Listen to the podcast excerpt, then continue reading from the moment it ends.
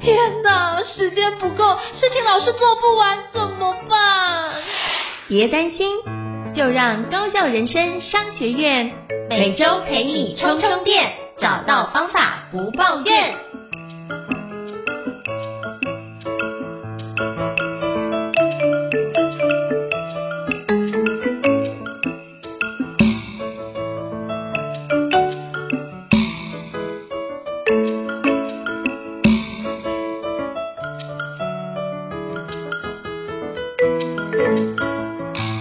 大家好，我是赵英成，欢迎大家来到高校人生商学院哦。今天我们要讨论的是新书访谈节目。那今天我们聊到的一本新书呢，是一个非常特别的新书，叫做《美感努力运动》。一百五十则美感生活实践与十八则美感养成习题。那为什么会有这本书？我会读到这本书是因为什么？我之前去上过一个老师的课程，这个老师叫做陈奕贺老师，小贺老师，他就上他的美感课程，我发现哇，这个人实在太厉害了，就觉得能够把美感做很系统化而且很科学化的结构，我觉得真是太不容易了。所以就开始拜读老师的大作。那读完真的觉得哇，我们如果能早十年、二十年知道这样的一个美感教育，从以前从小就开始养成这样美感教育，我相信说不定我的美感就会提升比较多一点哦。所以今天非常荣幸能够邀请到就是陈一鹤老师来跟我们分享，就是这一本的新书，就是美感努力运动。欢迎小贺老师，小贺老师好。呃，胤丞哥好。哇，小贺老师不用叫胤丞哥啊，是我叫你老师才对。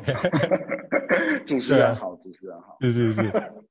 主持人好。非常感谢，就是小贺老师弟弟哦。那是不是可以邀请，就是陈奕贺老师、小贺老师跟我们大家简单做一下自我介绍？因为老师也是一个非常斜杠的人哦，是不是可以跟到我们听众多了解老师一点？老师请。呃呃，大家好，我是陈奕贺，然后我是好事研究室的，还有先导汉方茶的主理人。那我自己的工作平常大概会分三个部分，就一部分是品牌规划，一部分是做设计。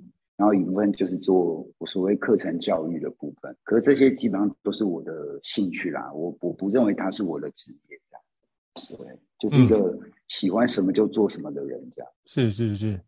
对，老师做了非常简短的一个说明。其实，包含老师做那个先导汉方茶，其实光推出之后，受到非常多国内外杂志的一个专题的报道。那等下我们后段也会来邀请老师聊一下这段。那其实跟老师结缘的部分，很多时候是有关美感设计哦。那所以也想要邀请老师来跟我们分享一下，因为我真的觉得老师的生活品味，包含形象品味都非常非常的好。所以是不是可以邀请老师跟我们分享一下，当初是什么样的一个机缘，才会写出美感努力运动这样的一本书呢？呃，应该是说，其实我自己在五年前吧，我就可能因为我上课，我上陈列，我上品牌课，那有学生在要求我说，哎、嗯，老师有没有可能提升我们的美感这样子？因为其实你光教品牌规划，他们总觉得好像有一个东西没有补到，就是美感的部分。那所以其实我自己花了大概快两年的时间去研究什么是美感。所以其实一开始会。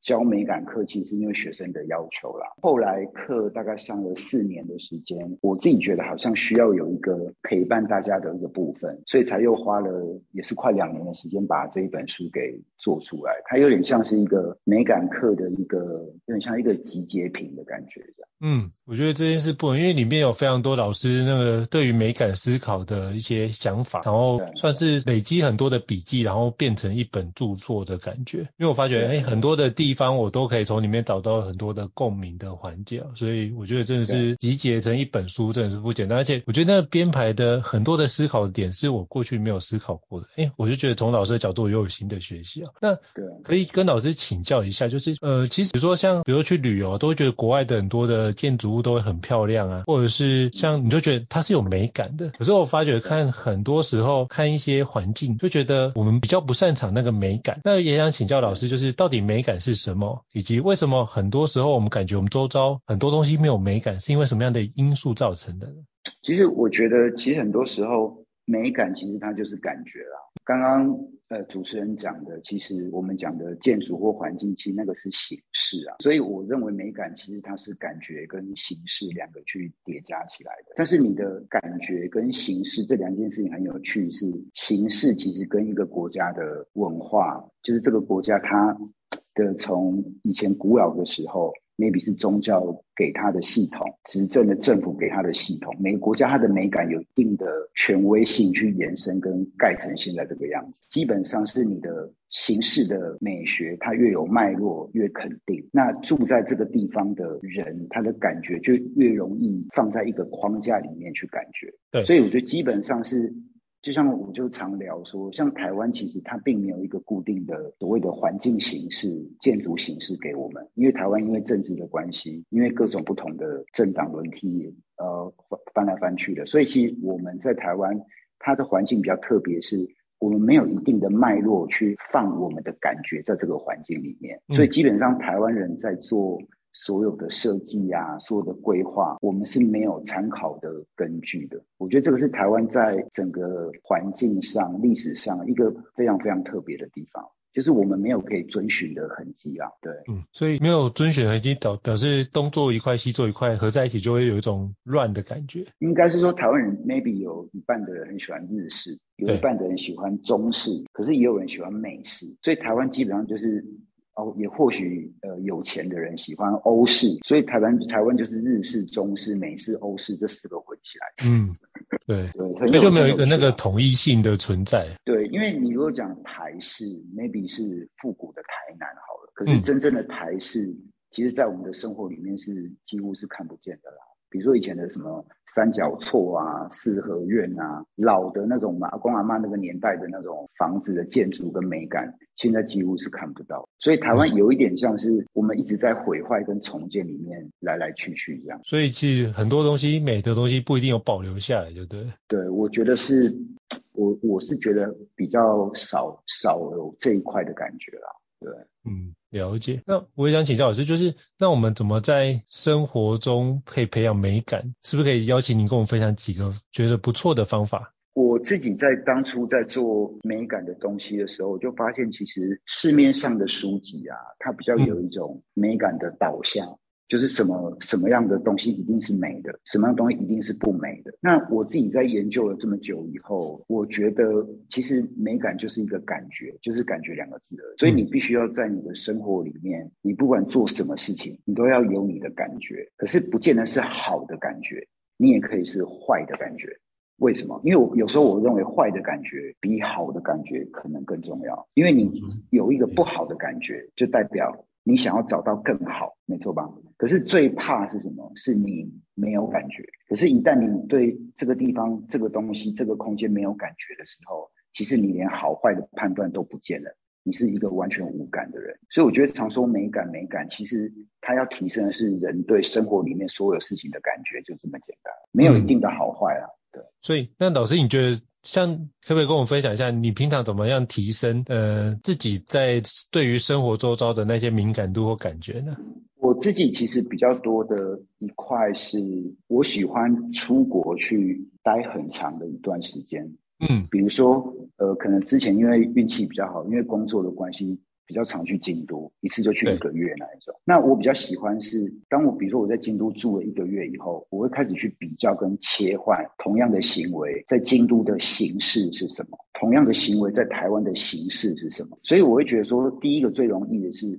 你出去别的国家，你用你日常的生活的节奏去对比那个国家的生活节奏，你会发现为什么这两个地方的人所有的穿着形式跟感觉会完全不同。我觉得这件事情是非常有趣的。那第二个事情是，我自己会习惯在生活里面做比较多的减法吧。就是其实我自己的生活比较简单，所以当我自己的生活选择比较简单的时候，我比较容易去知道什么东西是我要，什么东西是我不要。嗯，所以我觉得这两种方式比较容易让你去。找到一个美感的法门或方法吧。嗯，我觉得这是一个很好的开始，就是从减法的方式，从哪个地方不要或要的地方开始也是很棒。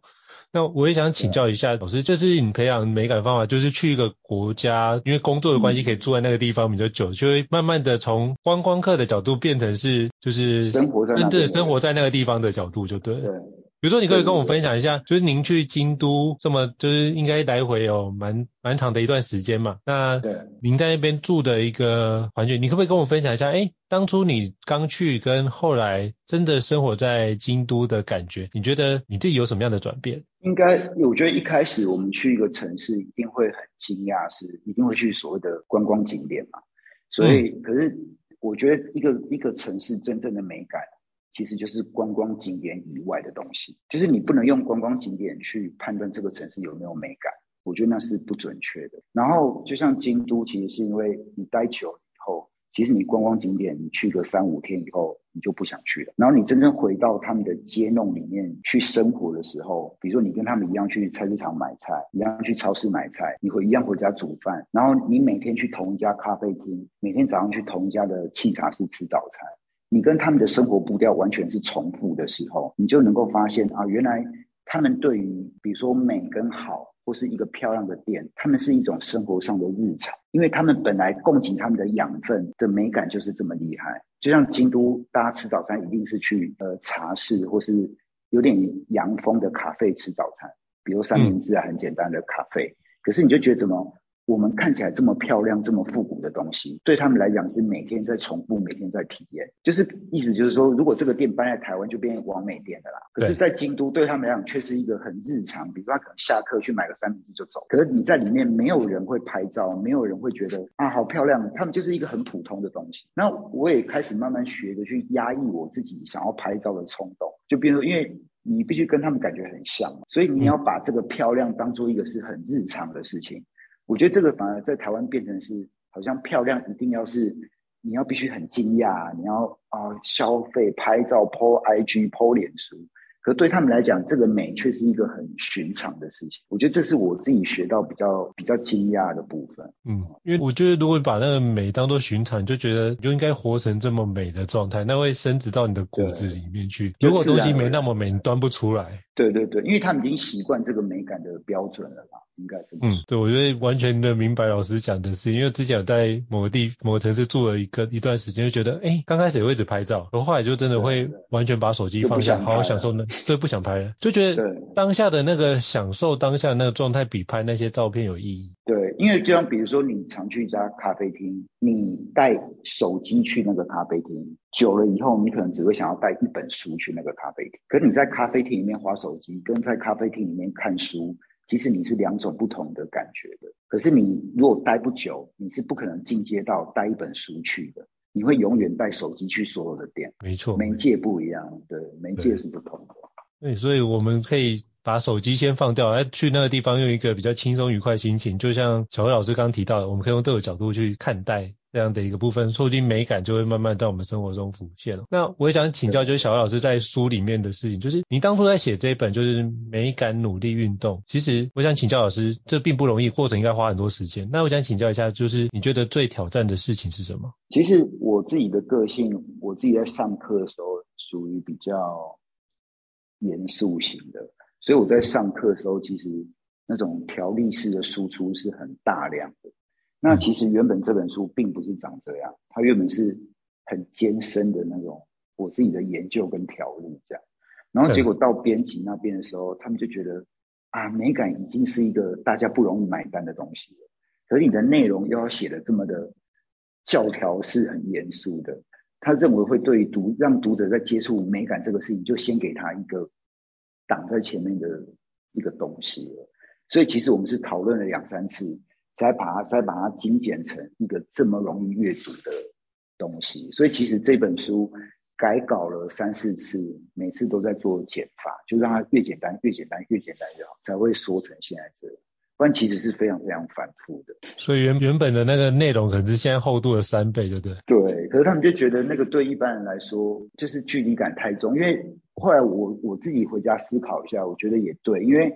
美感这个东西之所以多数的人碰触不到，是因为它的形式形式主义太强，就好像你要接触美感，一定要有经过很多层的考验。所以我反而觉得说，把内容做简单，做的很好读，好像是帮大家开了一个比较大的门一样，好像比较容易让大家进来。我觉得这个也对。嗯，对，没错，因为所以应该说出版社如果出版都会考虑到一个非常重要的点，就是销售量。对。就是它的 TA 有多少这些事就必然。因为我之前我们本来刚开始也要写过，就是写一个专业领域的证照的书籍，就出版社就问我一个关键问题说，那这个一年大概有多少人报考？我说一年大概是四百个人吧。他说哦，如果这样的话，你要不要考虑换一个主题？我们不会出。我说为什么？他说你看到如果一样的书的话，嗯、呃，假设卖一刷印一刷一千本，等于是他要两年半或三年才卖完这本书，算很好的哦。那这件事情等于是他书可能一年印下去之后，可能有书算三年卖完，剩下后面两年要把书放在仓储里面的费用是高的。对，所以他觉得这件事情是能不能呃换个角度写个比较普罗大众可以明白的事情。后来仔细研究了，就是科普书啊，像以前小时候不懂事，觉得怎么那个诺贝尔物理奖的得主在写科普书，写这么简单的书，最好是对他来说这没有难度啊。可后来发觉能够写科普书的，真的都不容易，是在于能够把很复杂的东西用很简单的方式去呈现，是是高手中的高手才做得到的。所以我觉得小魏老师这本书，我觉得是高手中的高手，绝对。可以看到很多的一个关键内容，就是透过这几个美感的努力，可以让这些事情可以生活中活得更美。哦，我觉得小花老师真的做得很好，我觉得你真的做得非常大的努力。应应应该是说，编辑其实讲的也对，因为他好像已经五刷了吧。然后我就觉得，哎、嗯，好像当初的确这个轻松是对的。而我我自己，因为我自己唯一的兴趣就是看书嘛，所以然后我自己就发现，其实很多书的 maybe 有个取巧是，他想要。他的 maybe 他的观点只有一个观点，可他会重复写很多很多案例跟一些事情，把这个书的页面给撑满，然后你就觉得啊，好划得来。所以我觉得书好像有一个很有趣的事情是，怎样把这一本书给撑满，让人家觉得划得来。好像也是另外一种思考的方式啊，这件事我觉得很有趣啊。呃，有些会这样思考，说这叫做吃 buffet 的心态嘛。对对对对对。但但我觉得小老师的书比较不是 buffet，我觉得你的书比较像是那个怀石料理的。不然我上你课，我觉得它比较像是怀石料理的感觉。对，吃好不用吃饱啦。对对，不用吃饱，但是我觉得那个好就会让人家把那个深度跟记忆点记忆的很久，我觉得这比较重要。对，没错没错。对，你的课程就有这样的感觉存在啊。对，就很不啰嗦。嗯，对，不啰嗦，可是我觉得很精准到位。像你跟我们分享，比如说像是包奥斯，或是像瓦比沙比，我就觉得，哎，这些事情是一个非常精准到位，而且是以前没想过可以用如此科学化的角度去看待这件事。对，其实美学是。很科学的东西，因为它只你只要是有形式的东西，它就可以被分析啊。我觉得是这样。嗯嗯嗯，我觉得这是很棒的。那是不是可以邀请导师跟我们分享一下？其实在这本书里面也有蛮多的故事。那是不是可以邀请导师跟我们在这本书会分享其中一个你比较印象深刻的一个故事或一个案例？对，我觉得比较有趣，其实应该是设计啦。因为其实这本书的封面设计了二十一次啊。哇。就是我觉得那我那个时候负责设计这个的同事都会崩溃，就是二十一次最后才定下来，而且最后那一次还是我们无形中去玩出来的，反而前面他很认真做二十次。我们都没有感觉，所以我觉得很有趣是，我应该是所有书里面设计的次数是最多的，就是整整二十一版可以排开这样，然后最后才选了这这一个版本。所以我觉得这本书其实难是难在，我记得光设计这个封面，好像就大概花了一个半月的时间，就一直重复做，一直做，一直做，一直做。然后我就说没感觉，没感觉，没感觉。所以我觉得这个封面设计是我真的是印象中最痛苦的一件事，很有趣啊。因为那封面设计，我觉得是一个呃很少会出现，就是书籍的包装形式，因为包含书的厚度跟那个重量，重量重量也不太一样。那比比较像是一个礼品的包装的形式，比较不像是书籍的包装形式。而且老师所所有书里面封面字最小。对，几乎没有，就是我们把那个书腰拿掉，其实没什么字啊。对，几乎没有字。哎，我觉得这个很好奇，就是为什么会有这个？因为连书的封面的质感也不太一样，有个地方是亮面突出的，还有一个地方又是素色印刷，所以我就觉得哇，光做这个封面，那我也很好奇，就是上面有个黑色的圆形，然后又有四条线汇集起来，那有代表什么样的意思吗？因为我也想看我趁这个机会，有机会跟老师请教一下。对，因为其实当初呃出版社其实也很压抑，是说。你知道封面字越大越好卖，对，就通常封面一定要有人跟很大的字，你摆在上面，摆在书架上，人家比较容易看得到。可是当初我的考虑比较特别，是我我的想象是，如果这本书你要摆在家里面，它既然是讲美感的书，你应该不管摆在哪里，它都是你家最漂亮的一幅画才对。我是用一幅画的逻辑去思考这个封面，而不是怎么样会好卖去做这个封面。那其实上面做的那个黑色的圆跟那个线条，其实是我们讲能量在移动的时候，左边那个圆是能量在扩散，右边是圆是能量在发射的时候。那我把能量想成是人的美感跟感觉，所以它比较像是一个感觉的轨迹去做这个封面，其实蛮人文的。啦嗯，我觉得那个设计是会印象很深刻的设计，对，很不商业啊，非常不商业。可是里面很多的概念，我反而觉得是很多商业的人都必须知道的重要的美学概念。对，然后至于这本书的厚度跟纸质啊，其实它也有一个很有趣的过程。我当初为什么想要把它做这么厚，是因为大家都觉得美感是一个虚无缥缈的东西，所以我想要故意让它做的是厚度很厚，就是美感其实很厚，它不是你想象中那么薄。那基本上书本那么厚，它一定会很重，可是我又选了特殊的纸张，让它特别的轻，所以意思就是说美感其实是一个很重要的东西，但它其实也是一个非常容易的东西。所以我把它反射在书的书的选择跟尺寸上。我之前都没有这样子思考过，而且我只是摸的纸质相对来说是很薄的，而且很像我那时候摸的质感，其实很像圣经纸。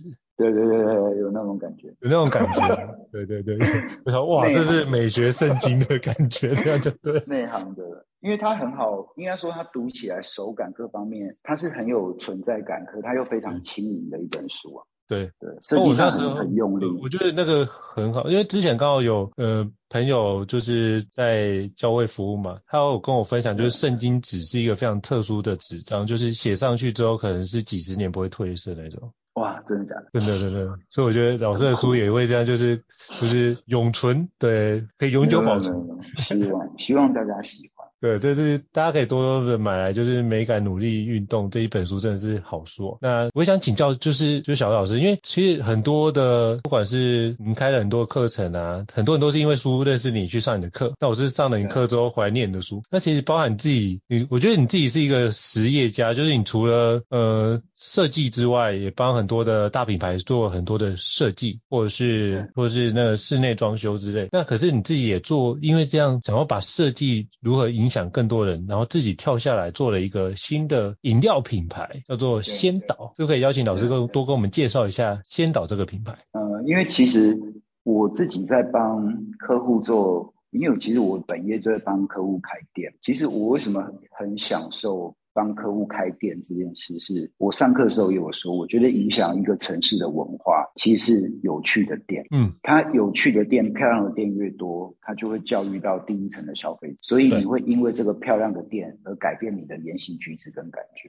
我当初做先导的原因，是因为我觉得台湾在做茶这件事情，好像没有人把它带到一个很巧妙的美感，比如说它是呃东方又不东方。日式又不日式，可是你也说不出来它是什么感觉。我比较想要是把汉方跟茶，还有呃奶茶这个事情，做一个漂亮的转化，让大家知道哦，原来汉方跟奶茶可以结合的很漂亮又很时髦。而这个店，它不管拿去巴黎、拿去东京、拿去任何城市，都可以很骄傲的说这是台湾的东方的美感。我是想要挑战这一块啊，其实。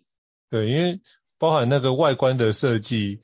我就觉得那也是一个很酷的，就是有一个类似一个半圆弧状的设计。但老师在课程里没有讲到，那是不是可以老师邀请老师跟我们分享一下，你当初有这样的设计是什么？对，没有，其实先导比较有趣是，它里面大概有七个部分的设计，可这七个部分是我想象来的。嗯、其实先导不像我在帮客户做空间设计的时候，它有一个脉络，可是做先导是没有脉络的。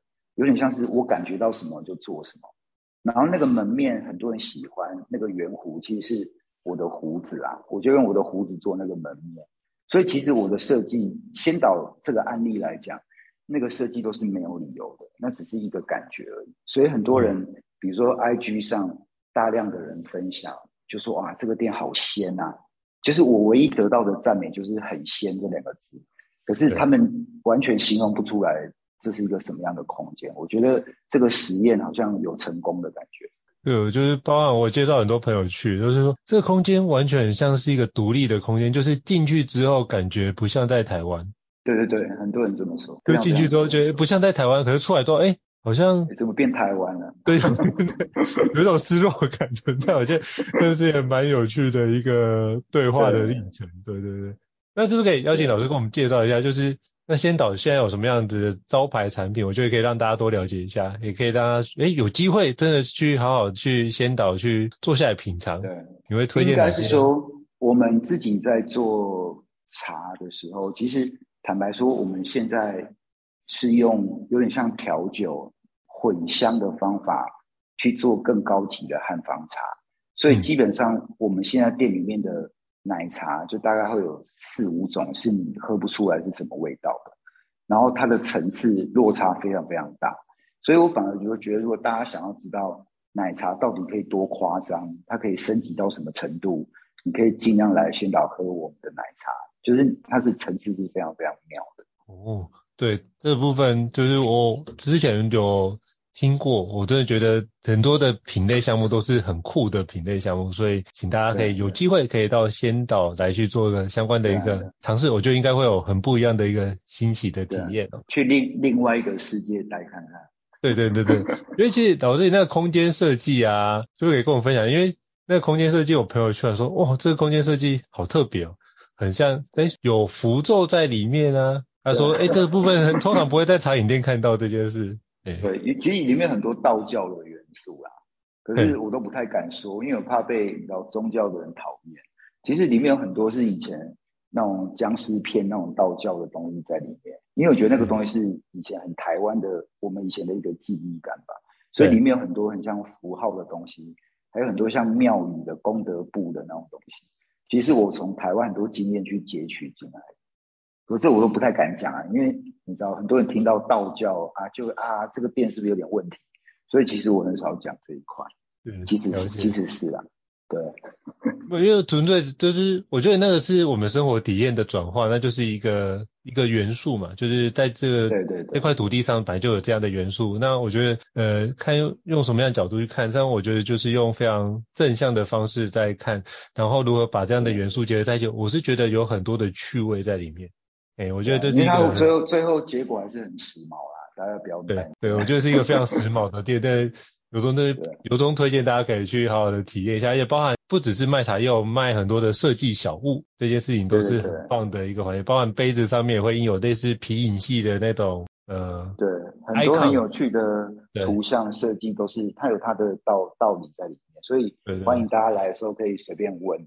它那个故事是讲不完，是是是。那我觉得这些事情大家有空跟着去先导好好的品尝一下，应该很不错。那我也想请教，就是就是小老师，那平常如果就是你平常都在帮很多的业主规划很多的那些呃设计的案子啊，那是不是可以邀请跟我们分享一下？哎，像哪些设计案子是可以让我们去参观体验，去了解一下？哎，你对于这件事的设计的感受是什么样子一个呈现呢？呃，因为我觉得除了先导以外，呃，比较大家比较容易去的，应该是在内湖有个恒隆行的旗舰空间，三百多平吧。嗯、我用一个未来的太空的洞穴做他们所有的电器产品，所以大家欢迎可以到内湖的恒隆行去体验我讲的那个未来太空洞穴是什么。那另外一个比较稍微比较不容易去，就是我做一个。